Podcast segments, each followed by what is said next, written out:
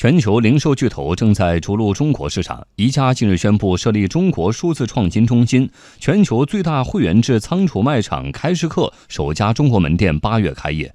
老朋友和新面孔都在布局中国零售市场，他们都看中了什么？我们来听央广记者田方玉的报道。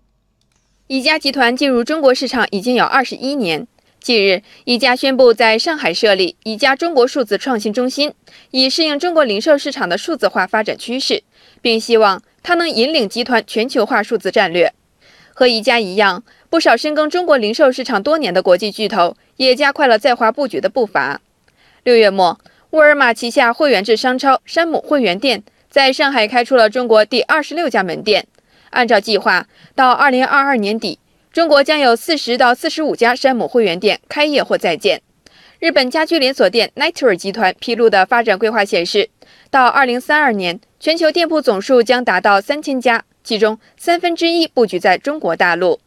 中国人民大学经济学院教授刘瑞说：“他们看中的就是中国零售市场体量庞大，前景向好。从他们的角度来讲，肯定是看中了中国巨大的消费市场，因为中国现在经济的发展，消费升级，购买力很旺，所以相对于欧洲啊发达国家，零售的这个他们已经到了成熟期了，他们的增长空间已经没有了。”所以，如果到中国来，可能作为中国新兴市场吧，由于这么大一个消费群，人均 GDP 接近一万美元了，所以他肯定是看中这个大的趋势。去年，中国社会消费品零售总额超过三十八万亿元，比上年增长百分之九。这样的数字显然对海外零售商们具有难以抗拒的吸引力。除了宜家等老朋友，一些新面孔也开始在中国零售市场亮相。作为全球最大的会员制仓储卖场。开市客首家中国门店将于八月在上海开业，它和平安银行将携手发行联名信用卡，推出消费奖励计划，共同探索中国的消费新场景。德国零售巨头奥乐奇2017年曾以线上方式试水中国市场，一个多月前，奥乐奇选择在上海开设了两家试点店，并入乡随俗地引入了微信小程序和扫码购。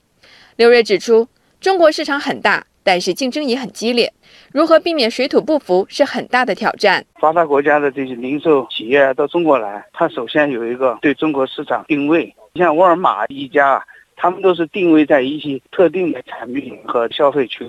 第二呢，就是现在网购对实体销售零售商啊冲击是比较大的。如果他要在这个市场上布局，他同时要把网上购物这个东西要做一个整体的布局，否则肯定也是有很大的问题。我们尽量的满足这些外国投资者的需求，剩下来就是让市场来决定他们在中国的发展了。